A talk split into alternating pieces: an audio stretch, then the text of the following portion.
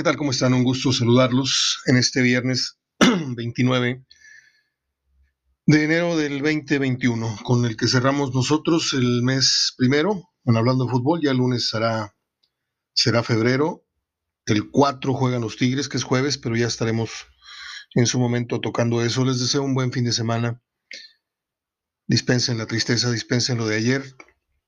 Mm, espero no se vuelva a repetir pero me dio pena no grabar dos días consecutivos y pues el segundo me salió un poquito, un poquito deprimente el tono en ciertos sentidos de lo que hablé, pero bueno, aquí estamos con no mucho, pero un mejor talante eh, para hablar de las efemérides que son bastantitas. Hoy recordamos a nuestro queridísimo, queridísimo Manuel Loco Valdés, y a nivel familiar, a nivel personal, les digo que es una persona muy querida en esta familia. Nosotros por cuestiones de relaciones públicas y de amistad luego, mi papá y él fueron grandes amigos desde los años 60, al grado de que nosotros pasamos, yo llegué a pasar vacaciones, este, mi madre y mi padre pasamos vacaciones una semana en casa de Loco Valdés. Eh, fueron inolvidables para mí, es uno de los recuerdos más alucinantes. Este, todo lo que pasó ahí, la fiesta que, de la que fui testigo. En fin, luego, luego les cuento, si no es que ya les he platicado esa anécdota a algunos de ustedes que son mis amigos. Eh, hoy cumpleaños Tom Selleck, hoy cumpleaños una de las mujeres más talentosas, más, más líderes de opinión y más millonarias que hay en el mundo, que es Oprah Winfrey. Y más, más datos que les tengo hacia el final del programa. Bueno, pues Tigres en este momento debe de ir surcando los cielos de no sé qué dónde, no sé qué país, no sé por dónde vaya, quiero decir son las 3 de la tarde, entonces esto quiere decir que llevan 5 horas de vuelo de las 15 aproximadas que son a, Doha. Déjeme ver qué horario es ahorita en Doha. Horario. Horario en Doha. Son las 12 de la noche con 9 minutos. Entonces, si a Tigres le faltan Mm, le faltan 11 horas, son 5. Vamos a poner que le faltan 10 horas. Estaré llegando a la ciudad catarí de Doha al filo de las. ¿Qué dije? Son 15 horas, pues a las 10 de la mañana. Este, y tendrán que pasar por un filtro, como ya hemos dicho. A propósito de filtros, los que no pasaron fueron el Diente López, que volvió a dar COVID, y este muchacho que si no es titular, sí es un buen prospecto. No sé si fuera a ver, a llegar a, hubiera llegado a ver acción, que es este, um, va, se me, Venegas, Venegas, este muchacho Venegas, que es buen prospecto. Le digo, a mí me gusta ese, ese jugador pero en Tigres no hay, no hay mucha manera de, figurar cuando eres muy joven, a menos de que te llames este, dueñas. Y por eso hacen lo que hacen con dueñas. ¿eh? Si fuera extranjero, si fuera un jugador comprado de otro equipo, no le hubieran dado el trato que le han dado este, en lo económico y en lo, en lo del estatus que él debe de tener ya como un jugador insignia de los Tigres. Y no le han dado esas, esas características y esos nombramientos, se los han dado otros jugadores que yo no digo que no los merezcan, pero Dueñas es un jugador tan tigre como el que más. ¿eh? Pero bueno, eh, ya sabe usted que el primer rival de los felinos va a ser el, el algo así, Hyundai, algo así. Perdóname que no me sé tanto los nombres. Es un torneo que a mí no me llama la atención. Ya eh, lo juegue Monterrey, lo juegue Tigre, lo juegue el que sea.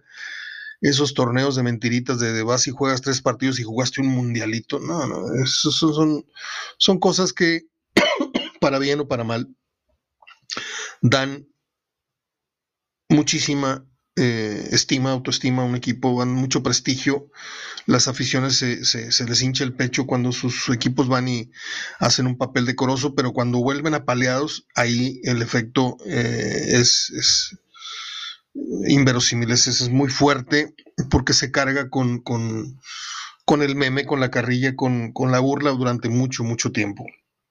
Y le digo, no es que yo denoste o yo es que haga menos la participación de Tigres. A mí me parece que es un torneo que da mucho eh, con muy poco, porque es un torneo de una muy breve estadía, eh, desarrollo.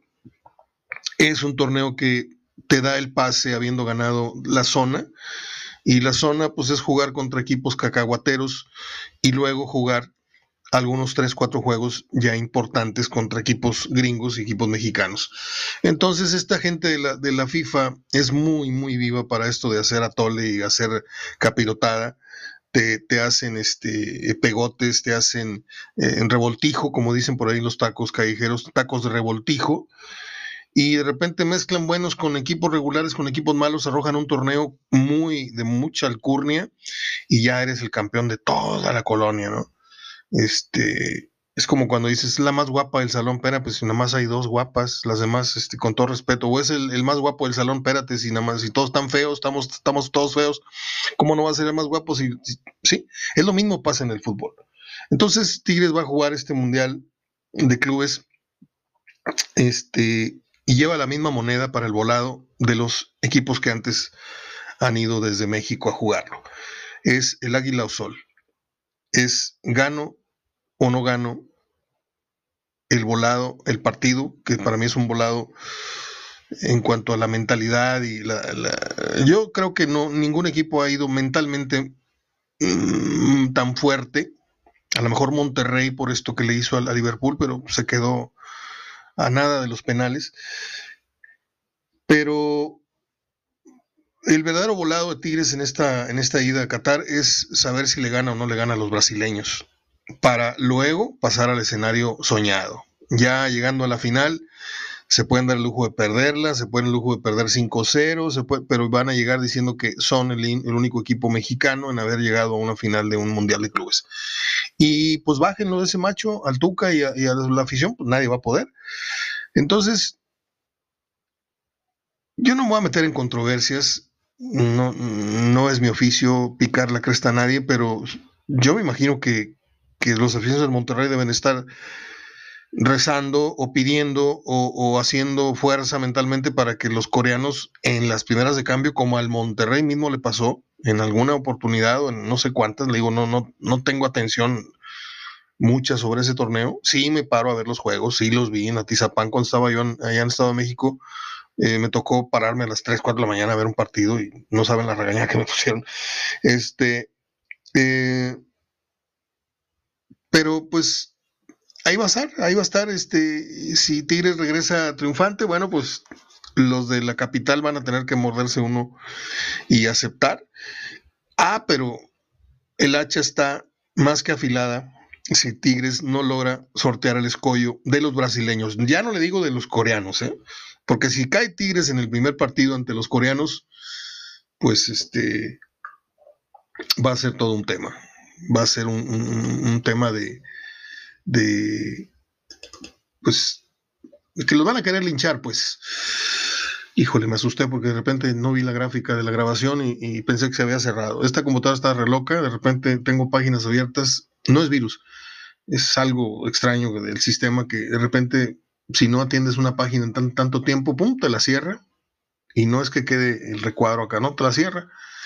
Y apenas le estoy entendiendo, es una, es una all-in-one Samsung, que es televisión, es computadora, y ya nada más falta que me barra y me trape el cuarto. Bueno, eh, arrancó la jornada anoche con precisamente el juego de Tigres con Ecaxa. No les voy a decir que me quedé dormido, no fue un partido para dormirse, pero no fue un partido para pararse del sillón y decir qué bruto, qué juegazo. No. Yo esperaba, ayer, ayer confirmé que en eso de los pronósticos uno es un miedoso, porque cuando ves que tu contrincante le pone que vale, le va a Tigres tú, y si no es empate, y si gana Tigres con todo y los Quiñones, y pues yo dije, no le voy a regalar este, este resultado a mi amigo Pepe, y me fui con el empate, pero todo mi ser, todo mi convencimiento estaba en el empate. ¿Por qué? Porque Tigres no traía a Guiñac y no traía a Carlos González.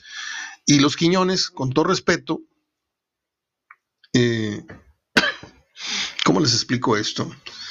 Acabo de borrar un, programa de 40 minutos que era para hoy y lo borré porque fui muy duro en el, en el juicio sobre los dos Quiñones. Y yo no soy quien soy para hablar de fútbol y para analizar, pero no estoy para hacer trizas a nadie. Yo solamente le digo que hay jugadores como hay vestidos y hay camisas a la talla de cada quien. ¿Sí? Incluso hay tallas que te vienen bien, pero que ya te las, las bajas del gancho del, de la marquesina. Dices tú, yo quiero ese, me baja por favor ese. Así como no te lo pones y dices tú, acá parezco volador de papá, parezco lo que sea, ¿no? Dices, no, no, no, esto está muy, muy Jorge Campos. Mejor, mejor otro vestido más serio. Aunque sea de tu talla. Hay jugadores que cuando los vemos, ahora sí que jugar en otros equipos, los queremos aquí. Leo Fernández, el Quiñones de no sé de Lobes Wap, el Quiñones de no sé dónde, y, llegan acá y es como el muñeco del ventríloco. Lo compras, pero pues no compraste al ventríloco. ¿eh? No sé si es falta de mano izquierda de, Ferretti, que no lo sabe acomodar, no lo sabe usar. No sé si esto es cuestión psicológica del maltrato táctico que, que Ferretti somete a ciertos jugadores. Él sabe de cuáles abusar y a cuáles consentir. Pero lo que sí sé es que uno como...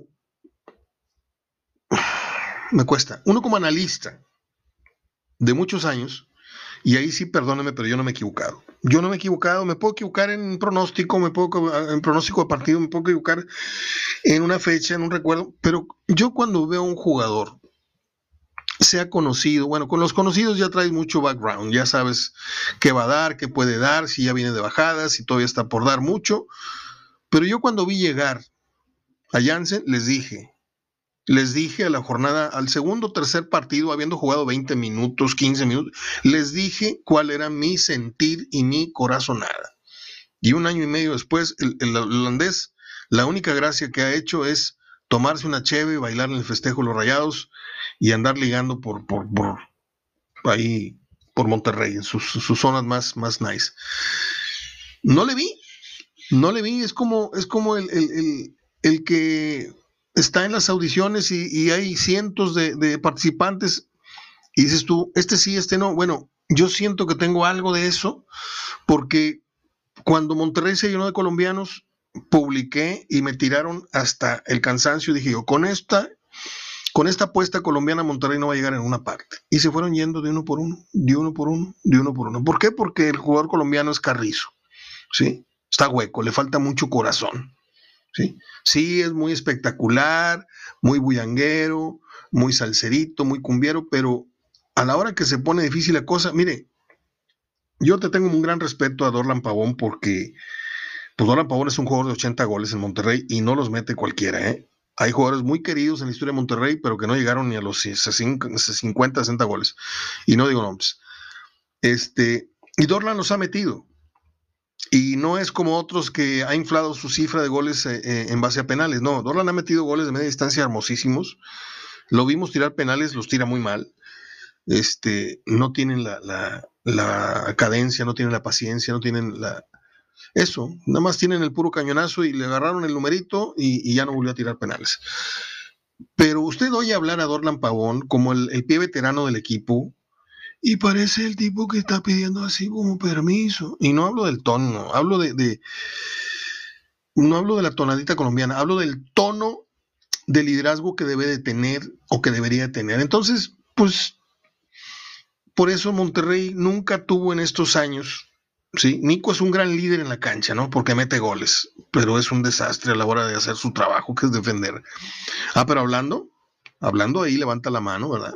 Y es este, es el, el Nahuel Guzmán, es el que pone la, voz cantante ahí a la hora de, poner en su lugar al, rival o, querer meterle un poquito de coraje al equipo, pero nunca empataron el buen líder y el buen jugador. ¿sí? Dorlan fue un buen jugador, pero nunca fue líder. Y ahora que lo quieren poner ahí medio a, hablar en las ruedas de prensa para, pues a lo mejor es el veterano, pero pues ya no tiene gran cosa que aportar, digo yo está empezando la temporada, ahí no. Entonces, yo durante muchos años he externado y a veces me lo he callado el pronóstico respecto al jugador que llega a tal o cual equipo. Les dije con Valencia. Cuando llegó les dije, este no vale lo que cuesta. Les dije con Guerrón. Guerrón podrá haber sido la última Pepsi del desierto en la Libertadores, podrá haber sido un jugador muy cotizado acá, pero no sabe jugar fútbol. Y lo corrió Tuca y lo corrió Tomás Boy de Cruz Azul y lo hasta terminó jugando fútbol rápido aquí a dos cuadras de mi casa. O sea, sigo sin equivocarme. y a veces hay jugadores que juegan más de lo que yo espero. ¿sí? Este muchacho Johan Vázquez, que yo les dije que conocí un día que íbamos a cada fin de semana, ahora con la pandemia no se puede tanto, pero eh, en Los Cabazos hay un, amigo que tiene un restaurancito de carnes asadas, muy humilde, ¿eh? taquitos de carne asada, tampoco creo que el gran restaurante. Taquitos de carne asada, hamburguesas al carbón y muy delicioso todo. Y enfrente vivía Johan Vázquez, lo conozco cuando se cruza de su departamento al, al restaurante y ahí hicimos como que, no amistad, pero nos encontrábamos con frecuencia. Y yo dije, este muchacho el temperamento de este muchacho, más lo, que lo poco que le he visto, le dije a mi domadora que estábamos cenando, le dije, este, este güey va a llegar bien lejos. Pues Monterrey no sé por qué razón, no sé si por una cuestión de conducta, pero dicen que, en los momentos importantes se, presionaba y no daba el kilo. Dígame si esto empata con lo que le estamos viendo a, a Johan Vázquez en Pumas. ¿A quién hay que cortarle la cabeza en el Monterrey? Por, tener un, pronóstico no tan equivocado, tan nefasto. Porque les digo algo, Johan Vázquez no solamente se va a convertir en un jugador puntal, sino es que ya lo es en Pumas. Se puede convertir en material de exportación y se puede convertir en cuestión de nada, porque tiene liderazgo, tiene personalidad, tiene altura, tiene cabeceo, no, no se arruga. Eh, el Tata Martino lo debe tener ya este, casi listo para empezar a cocinarlo. Nada más que esto de la pandemia trastocó todos los planes de todos los entrenadores en materia de selección nacional. Entonces, cuando llegan los Quiñones, dices tú, pues sí, la rompían en Toluca y la rompían Lobos Guapi y el otro, pero aquí hay un club de Toby ya muy, muy acendrado, hay, un, hay una situación que no me atrevo a decir que es una mafia, porque no la es, pero cuando tú entras a un grupo laboralmente, en donde ya todos se saben el cumpleaños de todos, ya todos se fueron a, emborrachar con, con todo mundo, ya todo mundo se acostó con todo mundo, entras y dices tú, el nuevo, ah, caray, vamos a, juntar las espaldas porque pues hay que cuidarnos, ¿verdad? Porque tenemos secretos profesionales, como que tenemos muchas, muchas bromas entre nosotros, y tarda tiempo en que entres al aro, tarda tiempo en que te acepten, tarda tiempo. Entonces, Guiñac y Nahuel son los líderes visibles y silenciosos, o como usted quiere decirlo, de Tigres, ¿sí? Y ahí nadie es capaz de mover un salero de la mesa si no es con el consentimiento, la mirada o, o la aprobación del técnico y de estos dos jugadores. Además de Guido Pizarro, ya lo sé. Pero Guido, aunque usted lo vea así muy pues, ese nada más el líder a la hora de, los trancazos y, de, y de pelearse con los árbitros. Pero los que realmente tienen el sartén por el mango, y de hecho, eh, Guido Pizarro ya comprobó que Tigres puede vivir sin él. Él pidió salir y regresó, pero Tigres siguió siendo Tigres. ¿Por qué? Porque tenía Guiñaki a, a, cosa que no pasaría si a Tigres se le va en este momento, se le lastima para toda la temporada. Ahí les encargo cómo le iría en la cuestión de la portería. Y ahí les encargo cómo le iría Tigres en las futuras liguillas sin un Guiñac. Caso concreto lo vimos anoche. No hay Guiñac, no hay Carlos González, no hay Tigres de la media cancha para adelante. Eh, aquí no es un ratoncito que corre y corre y corre, juega muy bien y de repente le pegan fabuloso de media distancia. Ha metido unos golazos, lo acepto. Eh, pero en la cuestión estadística, otra vez volviendo a los Quiñones, el otro día puso dos o tres pases de gol y tú, mis respetos, me paro y aplaudo. Y luego, ¿cuántos juegos hay que esperar para que Quiñones ponga un pase de gol o para que meta un gol? Anoche que tenían la oportunidad en donde los patrones andaban de vacaciones. Anoche la cocinera y la, y la, mucama, la, que hace el aseo en la casa, en las grandes residencias, cuando se van los patrones a, un, a, un via, unas vacaciones de un mes a Europa, pues se queda el ama de llaves, se queda la cocinera. ¿Usted cree que no prenden el, radio, la consola y, se ponen a, echar un cumbión y, abrir un servicio, un traguito de, de, mejor coñac? O como dice, cuando el ratón sale, no sé qué, los, ratones hacen fiesta, algo así. Pues ni Leo, ni Quiñones, ni el otro Quiñones, ¿sí? Pelan un chango en algaras. O sea, ¿por qué? Porque se dice desde que llegaron, estos jugadores son de una estatura. Y es como si te, les dieras un traje 42 y los muchachos son 38 y tú pues les queda como a clavillazo. Ah, no, pero se quedan, sí, sí se quedan. Leo Fernández no me le voy a ir a ningún, en ningún sentido a Leo Fernández porque Leo ya demostró que sí sabe, le sabe pegar a la pelota, sabe liderar un, equipo como es Toluca, pero como Toluca, ¿sí? Acá yo no sé si el funcionamiento de Tigres le ayuda o no le ayuda, no sé tanto, no sé tanto, realmente yo soy de los que abre el cofre y le pega a las bujías y le pega al, filtro a ver si... O sea, no sé tanto de sistema, no sé tanto de, ese análisis eh, en los que los exfutbolistas hacen disecciones, y mis respetos, a mí me aburre. Yo más bien sorfeo por lo que veo. Sorfeo no por el resultado, pero sí sorfeo por los momentos de análisis que yo vengo haciendo desde hace muchos años, el primer cuarto de hora, el segundo cuarto de hora de un primer tiempo y, el último. Este, ese, método lo aprendí del maestro Pedro Escartín, que es la mejor forma de ver un partido de fútbol, el análisis cada 15 minutos. No sé si usted convenga conmigo. Entonces, pues ayer Tigres tenía todo para ganarle y nada para ganarle a Pachuca. Todo para ganarle porque era el partido para Leo, el partido para los Quiñones y Malagón impidió los pocos, no pocos, pero los arribos importantes y aquello se fue a 1-1. Ya para que tenga que venir este muchacho Salcedo que, Salcedo o Salcido, siempre me confundo. Este, Salcedo. Ya para que tenga que venir Salcedo a meterla con la pantorrilla o con la ingle, no sé, para empatar un partido es porque los de adelante no te están resolviendo nada.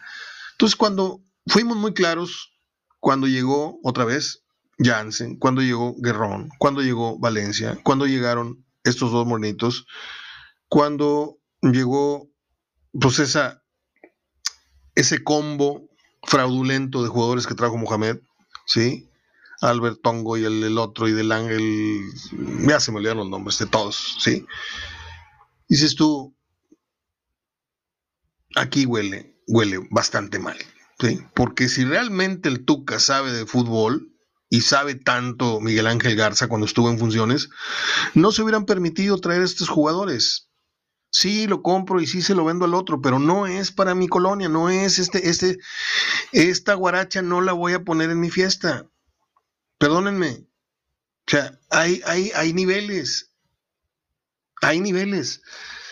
Y ya desde que la América empezó a comprar jugadores así medio de, mercadito, así de medio uso, de desconocidos, y ya desde ahí te das cuenta que el fútbol mexicano anda re mal. Porque equipos que otrora nos deleitaban con joyas de extranjeros, hoy, pues imagínese, ese señor Solari que va llegando y que se da cuenta que no trae más que una pistolita de agua de equipo, se quiere traer un jugador peruano que dirigió en el Castilla. En el Castilla. ¿Sabe dónde está el, fútbol de Castilla? ¿Qué ha hecho el Castilla, el equipo español? ¿Verdad? Nadie. Nada más él sabe. Pero imagínese el América trayendo un futbolista así como refuerzo de la segunda división española o de una división menos. O sea, esto desde hace mucho, mucho tiempo el fútbol mexicano desde hace mucho, mucho tiempo, por eso la campaña esta de que somos una gran liga y que somos la décima mejor y que eh, somos la liga más difícil del continente, eh, es toda una campaña de marketing para hacerle creer, porque en este país los spots políticos por eso funcionan también, porque te están echando y echando y echando y echando mentiras, ¿sí? Y al corrupto lo hacen un santo, ¿sí? Y ya después de que se va, Ah, sí, era también corrupto. Pues sí, nada más que. Y es una amenaza, y es una amenaza. No, no, no es una amenaza, no les hagas caso. Entonces te confunden. Y bueno, ya, ya me metí en terrenos que no debo. Porque luego se enoja mi, amigo Ignacio Quisterna, del cual no tuve respuesta. No tengo respuesta alguna, Nacho, después del último que hablamos, ¿eh? No se vale. Bueno, pues aquí termino yo este archivo, son 25 minutos. Eh, Venegas y el Diente no se subieron al avión. Los partidos van a ser jueves, el partido contra los coreanos, y si avanzan contra los brasileños sería el domingo a las 12 del mediodía, para que vayan más o menos teniendo en cuenta esto. Mm. Y bueno, pues arranca la jornada. Ayer con el primer partido, hoy juega Mazatlán contra no sé quién. A ver, vamos a ver. Vamos a buscar los partidos correspondientes a esta jornada. Yo por aquí los tenía, les juro que por aquí los tenía. Aquí están, jornadas. Tengo, tengo una carpeta con, con las quinelas que vamos jugando Pepe y yo. Y aquí está. Yo fui con Tigres, ya me falló. Voy empate con Mazatlán y Pachuca. Voy Chivas contra Ciudad Juárez. Voy Cruz Azul sobre Querétaro. Voy Tijuana sobre Toluca. Voy Puma sobre Atlas. Voy Santos sobre América. Aunque ya no me puedo echar para atrás, pero el jugador más importante luego de la lesión del Golo Lozano era Valdés. Y hoy escuché que Valdés, el segundo jugador importante y que estaba más o menos cargando con el arpa desde que se fue el Golo Lozano, lo acaban de, anunciar de que va, a ser operado y no sé qué tanto. Entonces, pues hagan de cuenta que al Santos le quitas a, hagan de cuenta que a Tigres le quitas a, por decir algo, a Guiñac y a Nahuel, ¿eh? aunque no son las mismas posiciones, pero le quitas dos bujías importantísimas de su rendimiento. Entonces, este, no sé si el América con eso este, empate o gane el partido, pero bueno, ya, ya marqué Santos y, ni modo. Eh, voy León con San Luis y voy Monterrey con Puebla. No porque creo que simplemente porque creo que Monterrey debe ser marcado, igual que Tigres, igual que América, igual que esos tres, permanentemente, salvo tres o cuatro juegos, en los demás y sobre todo ante este tipo de rivales, debe ser marcado favorito. Es que la historia y es que las estadísticas, sí, yo sé que les ha ido la rechifosca en Puebla y en Toluca y en otras plazas, pero pues la historia y los números y la tendencia están para eso, están para, para romperse, están para cambiarse la historia. y Monterrey, yo sé que Puebla, Toluca, Pachuca, eh, el estadio CU, el estadio Azteca, eh, son son películas de terror para Monterrey, eh, históricamente y estadísticamente. Pero también hemos visto cómo de vez en cuando suelen traerse resultados, a ver si, a ver si este es el caso. Um, déjame ver si no se me cerró ya el archivo. Estoy sobre 27 minutos. Muy bien. Voy a hacer la pausa y le regreso con el cerrojazo del programa que tiene las efemérides del día de hoy que están muy interesantes. Les deseo un buen fin de semana a todos, cuídense mucho. Y arriba, arriba ese ánimo los que andan bajoneados, así como ayer me pasó, ayer y antier me pasó a mí, que tuve un, un cansancio emocional. Yo me la paso tratando de dar ánimos, publicando cosas eh, positivas. Eh, mis mensajes de fin de semana siempre han sido así, vamos a cuidarnos, qué bueno que libramos. Pero llegó un momento en que se me juntaron muchas cosas este, emocional, eh, cosa emocionalmente. No, yo no le tengo miedo a la pandemia, no le tengo miedo, miedo como tal, eh, aunque yo dije ayer miedo, de repente sentí miedo de, que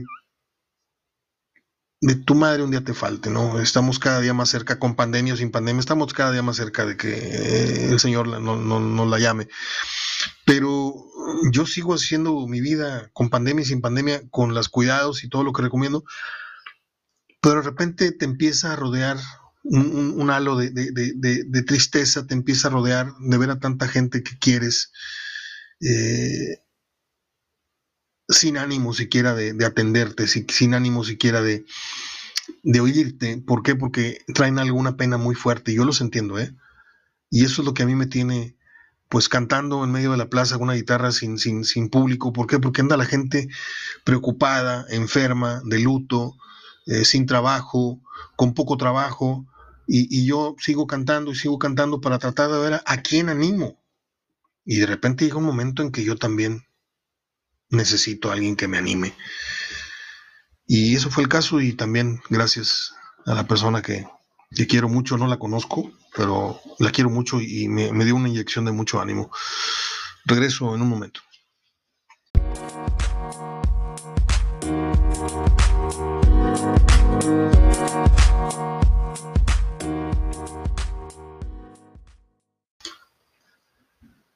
Bueno, digo, no es que esté solo en el mundo, tengo muchas personas que, que lo quieren a uno, que lo estiman, esto, lo otro, pero muy pocas personas realmente tienen el pulso, ¿sí? El tono eh, quebradizo de mi voz, etcétera. Muy pocas personas están eh, cerca, muy cerca. Tengo miles de personas con las cuales he convivido virtualmente, personalmente. En mi página tengo mucha gente que quiero, que estimo, que me estima también, pero que no saben por lo que estamos atravesando en lo personal, en lo familiar, en lo físico, etcétera. y hay otras personas que sí, y esas son las que damos gracias a Dios que eh, estén, estén cerca. Por ejemplo, ayer tuve una plática con mi hermano, no suelo tener mucha, mucha convivencia con mi hermano desde que se fue a Alemania, no por algún motivo en especial, simplemente porque nuestros horarios no coinciden y porque mi trabajo a veces no me permite. Y ayer nos aventamos un chal eh, en la cámara y un video chat y nos reímos y vimos videos chistosos, muy pelados ahí de Comedy Central. Entonces nos reímos mucho y eso me, alivió mucho el, estado de ánimo que traía. Eh, un día como hoy nació el actor John Forsythe. ¿Se acuerda usted de aquel señor de una elegancia tremenda que salía en un programa, no me acuerdo si era Dallas o Dinastía, un señor canoso, pero yo más que nada lo recuerdo por la película y se los he dicho N veces, la película Justice for All de, de Al Pacino. Este, no la voy a contar, pero es para mí es una de mis favoritas de él. Hay una escena donde Pacino se ataca de risa porque su enemigo número uno, que era el juez, le pide que lo defienda cuando lo descubren al juez una situación muy embarazosa, este, y Pacino se le queda viendo y, no aguanta la risa y le tira una carcajada. Esa escena la he visto mil veces porque me da muchísima risa. Y no es meme, ¿eh? así, así como fue, así salió en la película esa escena. Eh, 1918 yo creo que ya se murió John Forsythe. Un día como hoy nació también, en el mismo año del 18, el gallo giro, Luis Aguilar. Mm, pues Luis Aguilar es como... No, no voy a dar ejemplos. Siempre estuvo a la sombra de, Jorge Negrete y Pedro Infante. O sea, desgraciadamente le tocó este, vivir y nacer en, esa época en donde había dos grandototes, pero también fue ídolo, ¿eh? Y pues Luis Aguilar, lo primero que se te viene a la mente es la moto y ellos dos cantando así en la carretera, ¿no? Parece que va. Un día como hoy nació un gran amigo de mi papá, David Reynoso, un señor que yo de chiquillo le tenía miedo porque tenía una voz así en persona muy... Y era un señor muy cariñoso. Lo traía el palenque de Guadalupe cada año. Cantaba como ante 150 gentes, era el, de los actores que artistas que menos gente metía. Este, pero era muy divertido, ¿no? Muy divertido porque tenía unas, unas frases, no sé si es aquel que gritaba perro. Eh, mi papá que no tomaba, tenía que tomarse unos tequilas con él, nada más para brindar un tequilita, este, porque era, era lo que le decía que, que deseame suerte, chato, y se tomaban un tequila y luego ya salía por la escalerilla. Don David Reynoso, Viento Negro, gran película mexicana, se la recomiendo si no la ha visto.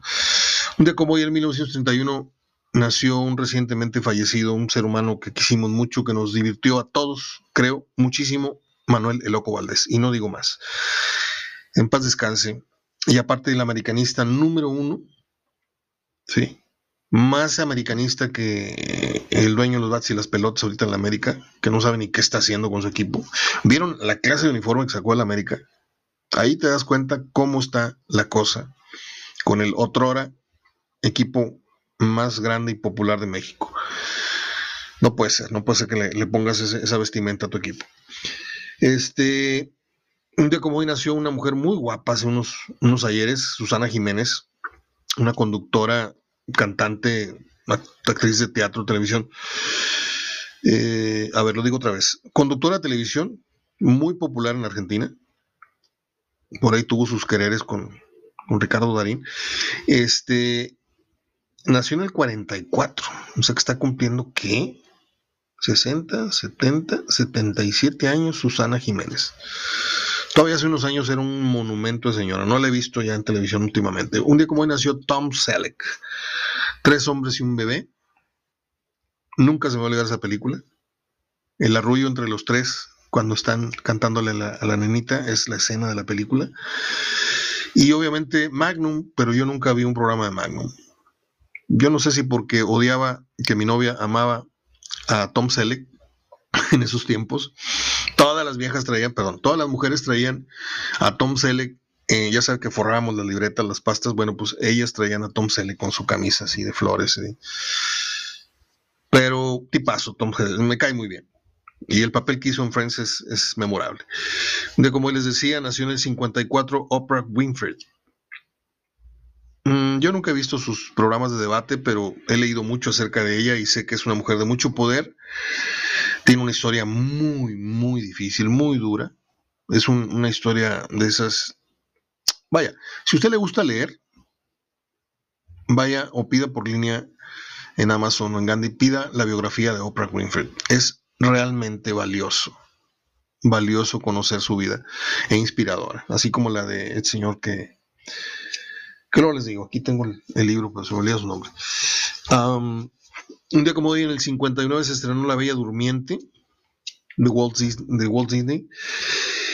Y le puedo decir que yo no me acuerdo ni de qué se trata. Yo nada más sé que le dan un beso y se despierta. Pero es de mis menos favoritas películas de cuando niño. Un día como hoy nació un actor que a mí me encanta, que es John Turturro, de origen eh, de, de, raíces italianas. Es actor, director de teatro, etcétera. Eh, siempre ha, sido un actor de soporte, pero muy, muy bueno. Creo que por ahí tuvo una participación en televisión en un programa policíaco que no veo y que nunca vi, pero sé que por ahí también tuvo un gran auditorio. John Turturro, yo lo tengo entre mis actores no clásicos, no estrellas, pero de esos que vienen atrás, secundando al gran actor, muy bueno.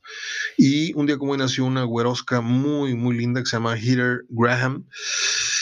¿En dónde la habremos visto a ella? No tengo, no tengo, mm, no tengo referencia. No me acuerdo en, qué películas o qué. Nació en el 70. A ver, vamos a resolver ese misterio. Aquí está, Hader Graham. Tiene una cara así como de Golden Hound, pero en jovencita. Ella salió en Boogie Nights, salió en la comedia esta que pasó ayer. Claro, ya me acordé, salió en Austin Powers, que no las vi, pero luego las vi en televisión. Salió con Johnny Depp en una película que se llamó Desde el Infierno. Salió en otra muy buena que es Killing Me Softly, igual que la canción de Roberta Flack. Killing Me Softly with This Song. Esta la hizo con Joseph Fines. Bueno, ya, ya me extendí. a lo mejor nadie la conoce y estoy hablando aquí a los once. Pero está muy bonita esa, muchacha. Eh, es todo. No hay sermón. Ya no voy a dar sermones. Cada quien su conciencia, cada quien su percepción de la realidad, cada quien su fortaleza, cada quien sus valores, cada quien el amor a su familia y los cuidados a su familia, cada quien si no empezamos el año, creo, con este tema bien claro, pues estamos repitiendo días nada más, no estamos empezando un año nuevo en toda la extensión de la palabra. Yo, yo me propuse empezar este año haciendo ejercicio, saliéndome a caminar otra vez después de dos años de no hacerlo, subí muchísimo de peso, eh, atendiéndome mis dientes, mm, me estoy quedando calvo, sí, sí me estoy quedando calvo, pero pues es, es la situación que estamos viviendo. Se me ha caído en este último año, así como dato irrelevante, se me ha caído más pelo a mí que en los últimos 15, 20 años. Con eso lo dije todo. Este, les dejo mi abrazo de gol y nada más. Que salgan buenos partidos. A ver si nos entretenemos. Ya dije mis pronósticos. Y nada. Les aprecio mucho que escuchen mi programa. Hasta el próximo lunes.